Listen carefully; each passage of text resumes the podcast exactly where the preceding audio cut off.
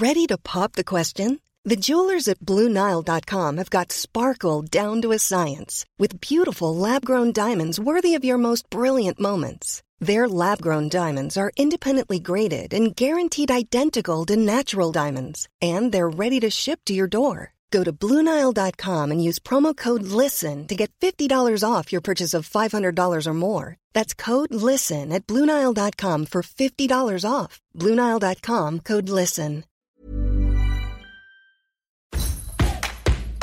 El podcast del Diario de los Deportistas es patrocinado por Tiendas Atléticos, Productos Deportivos. Síguenos en la página atléticos.com o en Facebook como Atléticos MX. Atléticos, lo mejor para el deporte.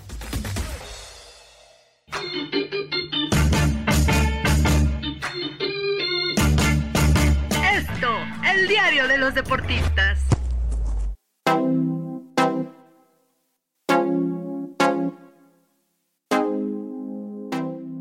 Hola, ¿qué tal amigos del Esto? ¿Cómo están? Qué gusto saludarlos. Bienvenidos una vez más a este podcast del Diario de los Deportistas. Me acompaña Álvaro Saldaña, mi querido Álvaro, ¿cómo estás? ¿Qué tal, Angelito? Muy, muy buen día. Muy buen día a todos. Este, yo sigo con un mal sabor de boca por lo que dejaron los Pumas en el Camp Nou contra el Barcelona, pero bueno, adaptándonos a lo que es la realidad del fútbol mexicano. A lo que es la realidad del fútbol mexicano. A ver, tocaste el tema central de este podcast, ¿no?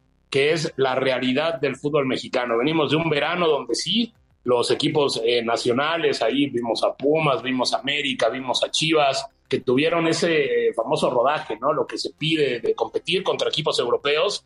Pero bueno, la realidad, eh, yo creo que nos ha dado un golpazo, qué tan cerca, qué tan lejos estamos. Y pues bueno, a final de cuentas tenemos este, este recuerdo del trofeo Joan Gamper, donde pues bueno, el Barcelona le pasa literalmente por encima a los Pumas, una goleada tremenda de 6 por 0 que pudo haber sido mayor y que bueno, de alguna manera nos presenta este debate, ¿no?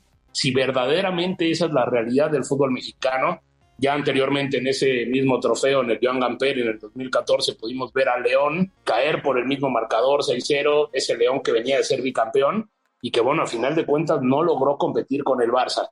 Entonces, a ver, ¿tú consideras verdaderamente que esa es la diferencia del fútbol mexicano con el fútbol europeo? Ya vimos que, por ejemplo, en diferencia de plantillas hay 800 millones de dólares de diferencia. Eh, yo creo que se vieron en la cancha, pero a ver qué es lo que pasa, porque nos pueden superar futbolísticamente, nos pueden superar en plantilla, nos pueden superar en proyecto, pero donde no está permitido que superen un jugador es en intensidad. Y este domingo los Pumas demostraron que fueron a un amistoso y nada más.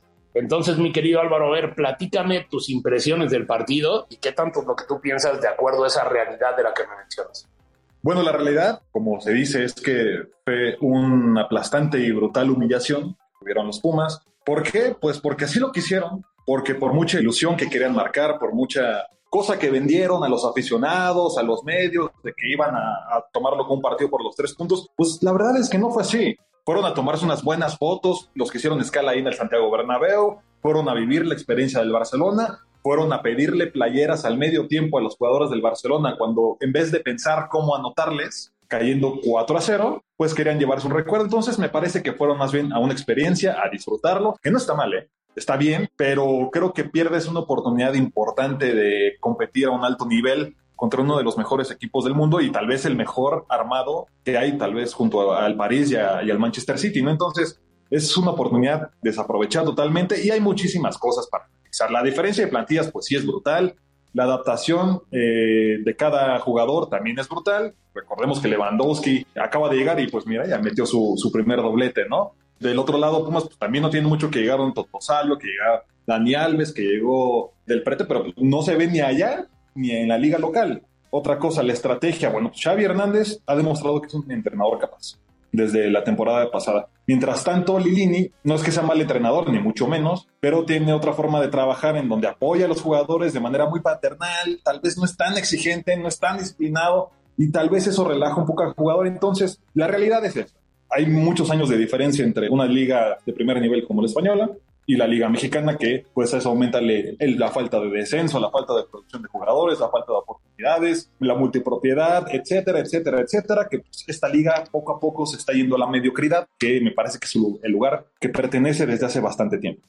Bueno, sí, creo que es un punto fundamental, ¿no? El hecho de que los Pumas llegaron a disputar un partido amistoso. Obviamente, ¿no? Tú lo dices, no está mal, porque yo creo que el entorno se presta, ¿no? Es, una fiesta, el Camp Nou eh, prácticamente lleno, estuvo muy cerca de la totalidad del aforo y pues bueno, los jugadores, obviamente para los canteranos de Pumas, imagino que de pronto tener que jugar contra Lewandowski, contra Pedri, contra estas figuras, pues bueno, evidentemente te cautiva, ¿no? Y dices, caray, eh, esto es un sueño, ¿dónde estoy? Pero bueno, yo creo que sí las expectativas eran altas con Pumas no tanto ganar, porque bueno, yo creo que sí era un, tema complicado, pero yo creo que había mucha mística alrededor de este partido, sobre todo por lo que generó Pumas en aquel trofeo Santiago Bernabéu, cuando lo gana, ¿no? Y, y, decíamos, caray, es que Pumas le puede competir a cualquier equipo del mundo, ¿no? Sobre todo, no tanto futbolísticamente, pero sí desde la garra, desde todas esas situaciones. Yo creo que sí, no, no, no, no se ha visto. Yo creo que se combinaron dos cosas, ¿no? De que Pumas salió un poco con el pánico escénico, un poco a ver qué pasaba y el Barcelona, pues bueno, yo tenía mucho tiempo de no ver un Barça que salía a comerse el mundo, ¿no? A demostrar, porque para eso se dio a Gamper, a demostrar para lo que está en la temporada, ¿no? Entonces, eh, aprovecharon la oportunidad, yo creo que vieron a Pumas y dijeron, vamos a demostrar de lo que estamos hechos. Yo creo que le hicieron caso a Dani Alves con el tema de la playera blanca y dijeron, bueno, haz de cuenta que es el Real Madrid y aquí vamos a aprovechar esta, esta situación. Pero a ver, se junta ya este tema de los Pumas, que si a mí me lo preguntas, yo creo que sí es la diferencia que hay, ¿no? No nos vamos a ir tan lejos. Yo creo que si se enfrenta el mejor Pumas contra el mejor Barcelona, igual va a perder Pumas, pero yo creo que de 10 partidos, pues bueno, 10 los va a ganar el Barcelona. Hablaban mucho, ¿no? De que el Barça le ganó al, Inter de Miami 6-0, muy parecido y todo. Eh, en aquel momento hay que recordar que el Barcelona era, creo que el segundo partido que jugaba en esta pretemporada ahora el equipo ya está en plena forma competitiva. Hay que recordar que debuta contra el Rayo Vallecano y está listo, ¿no? El Inter por lo menos tiró más de dos veces a puerta. Mal, flojo, sin ninguna oportunidad de marcar, pero avanzó de la media cancha. Yo sé que es otro escenario, yo sé que el Camp Nou ochenta y tantas mil personas imponen, yo sé que muchos jugadores de Pumas jóvenes que en su vida pensaban pisar Europa o ver del Barcelona más allá de una televisión o de estar en el estadio, y eso me parece que contribuye al problema principal que sí, no tienes para competirle técnicamente al Barcelona, pero se supone, se supone que la garra en Pumas no es negociable. Y ni siquiera eso, ni de los canteranos, ni de los refuerzos, ni de los de siempre, ni del entrenador, ni de nadie se vio la garra que se supone que no es negociable de Pumas, el esfuerzo físico. Entonces eso es un problema porque funciona, o lo puedes argumentar que era un gran equipo enfrente, pero te viene el América, ya te viene Tigres, ya te viene Chivas, ya te viene un calendario complicadísimo en agosto, que no te puedes aferrar nada más a que son imbatibles o que son el único equipo invicto. Hay que poner más cosas y hay que ponerse a jugar fútbol en vez de estar diciendo que fue una bonita experiencia. Claro, yo creo que ya de cara al futuro, ya Pumas le va a servir finalmente centrarse ¿no? en lo que es este, la liga, en eh, clasificar a la liguilla, en encontrar el funcionamiento, porque bueno, vienen de tres, cuatro semanas donde parece, ahora sí que están en su Guadalupe Reyes, ¿no? Vamos a decirlo así, están de fiesta, están en sus posadas, cada tres días hay un acontecimiento en Pumas que no los ha dejado de alguna manera enfocarse en lo que deben. Además de toda esa ilusión que hablamos, yo creo que había también cierta expectativa por los refuerzos. Es el mejor plantel de Pumas en años. No le puedo competir al Barcelona. Tiene rodaje internacional en Dani Alves, en el Toto Salvio. Y son jugadores que pues, se vieron perdidos, ¿no? Dani Alves perdiendo balones en la salida. Vamos, fue un partido complicado. Lastimosamente, Álvaro, yo creo que se junta eh, con otra situación, ¿no? Que vimos en el verano donde este mismo Pumas, pues bueno, le batalló contra el Celta de Vigo, no tanto, pero le batalló, donde vemos que las Chivas, pues bueno, se quedaron lejísimos de tener una buena participación ahí ante la Juve, y yo creo que el América medianamente, ¿no? Yo creo que sí, en esos primeros 45 minutos que yo recuerdo contra el City, yo creo que demostraron, ¿no? Igual al Real Madrid hicieron partido y al menos demostraron ese mismo nivel que se le ve a los equipos mexicanos cuando de pronto van a jugar los grandes partidos, ¿no? Ya sea en Sudamérica o en el Mundial de Clubes. Hay que recordar, por ejemplo, ese Atlante, ¿no? Que terminó siendo goleado por el Barça, pero a final de cuentas le metió un susto al Barcelona de Guardiola, ¿no? Con ese gol de Rojas. Y recordamos más cuando las Chivas le ganaron en un amistoso, es decir, este verano fue también complicado porque pues, bueno, no se logró ninguna victoria y a final de cuentas pues, el América es el que medianamente compitió, pero contra equipos en plena pretemporada, y hay que decirlo, ya un América ya con un poquito de rodaje, tampoco es de que vayamos a medio torneo ya de cara a la liguilla, pero pues sí, por lo menos en ritmo competitivo, ¿no? Y no se logró competir. Sí, eh, definitivamente de los tres, el que mejor jugó fue el América.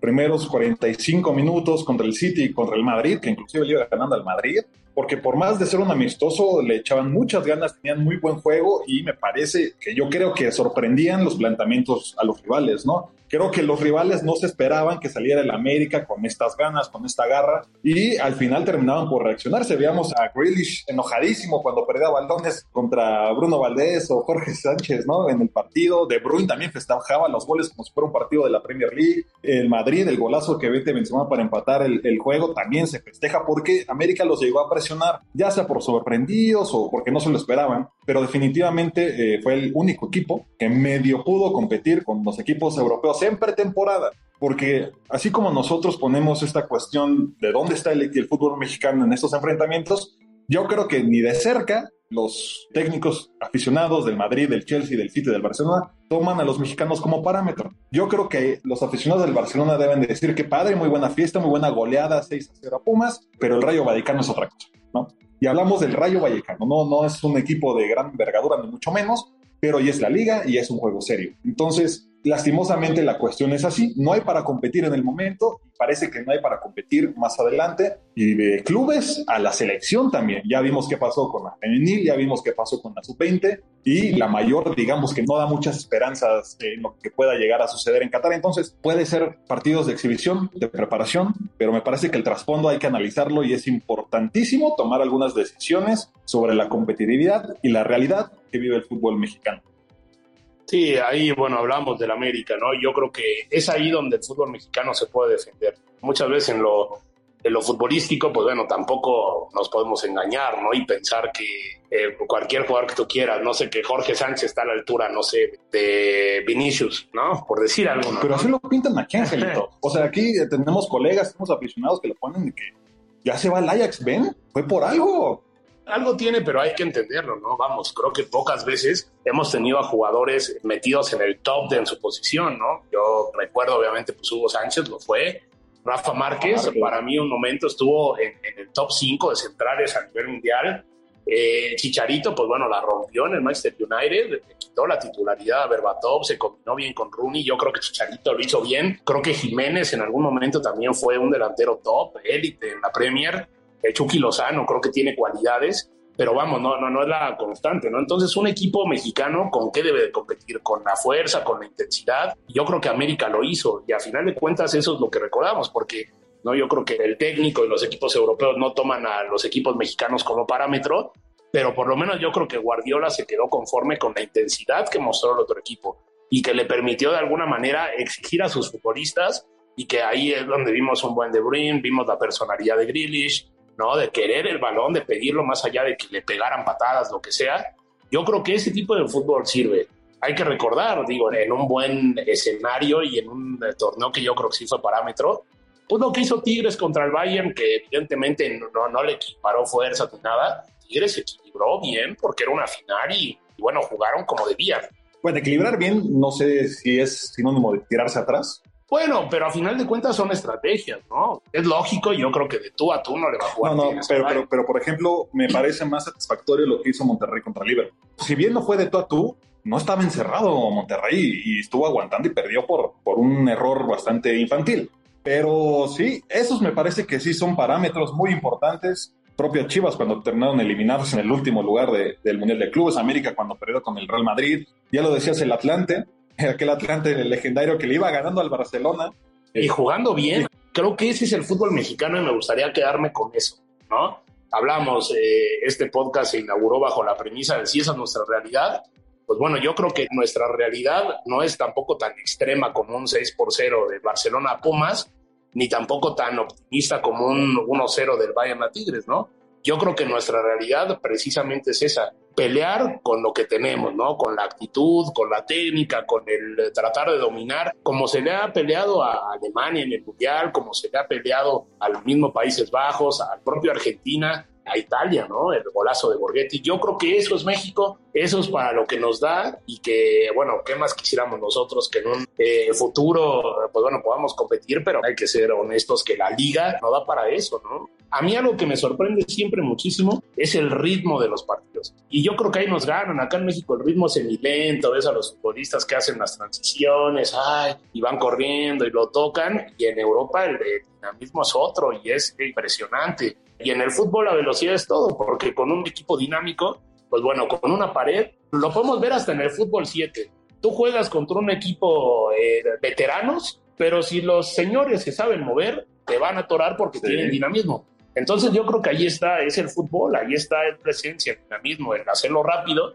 Yo creo que a México nos falta bastante. Es una consecuencia del sistema de, competición, que 18 clasifican 12. Recordemos los Tigres de la época, de los mejores Tigres de la historia del Tuca. Bueno, se pasaban de fiesta de la jornada 1 hasta la 14, 13, y después apretaban, llegaban a la liguilla y eran campeones. Y eso es aprovecharse del sistema de competencia, pero no significa que beneficie al fútbol, ni la proyección de jóvenes, ni la proyección a futuro. Y tampoco eh, hay que recordar que cambies a la Copa Libertadores, a la Copa Sudamericana, a la Copa América, por un montón de Copas Oro, por un juego de estrellas que no te sirve absolutamente nada más que para hacer dinero con la MLS, con una Leagues Cup que es un mundial con todos los equipos del MLS y tampoco te sirve, como Pumas otra vez, estar perdiendo las finales de la Conca Champions contra equipos del MLS dentro de todo este proyecto que está haciendo, que apunta al fútbol mexicano más a lo comercial y lo financiero, yo creo que el que está perdiendo más es el fútbol mexicano.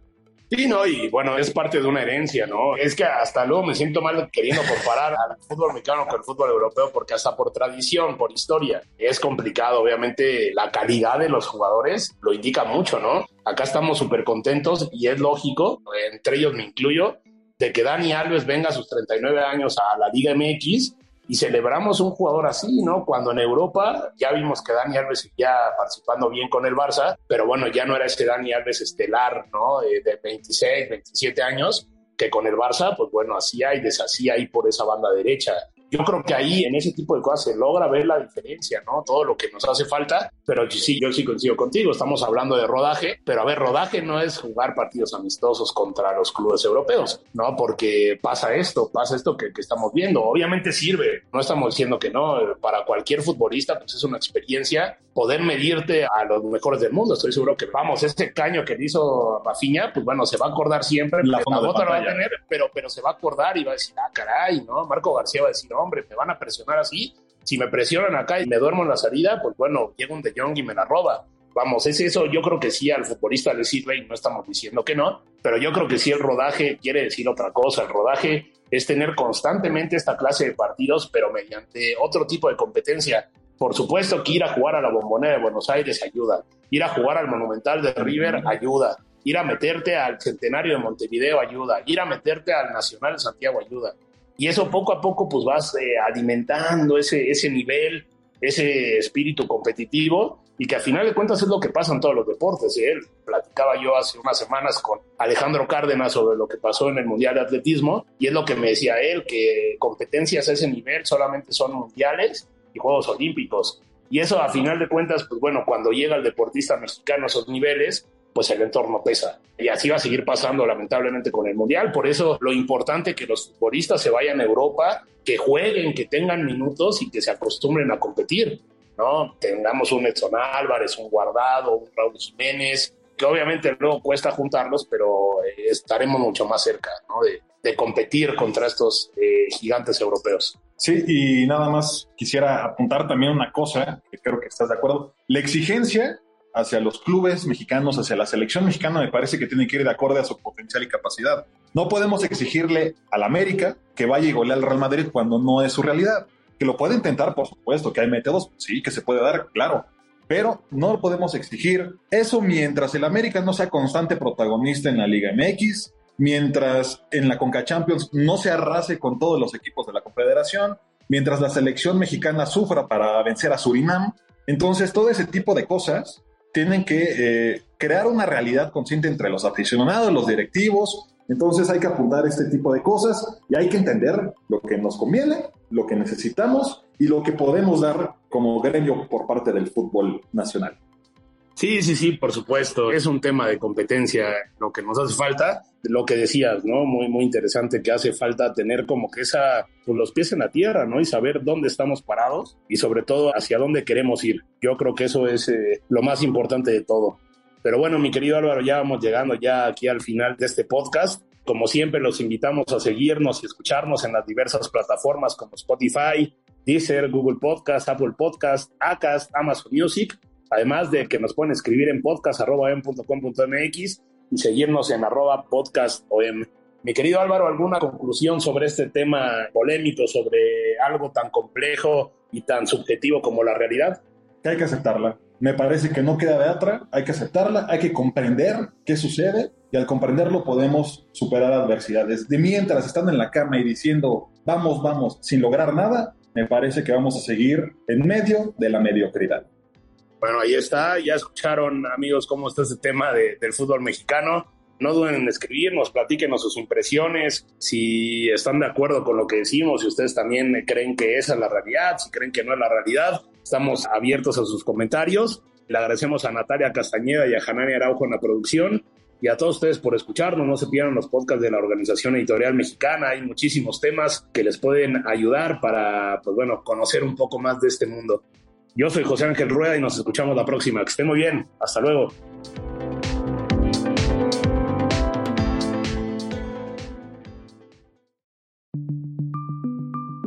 Esta es una producción de la Organización Editorial Mexicana.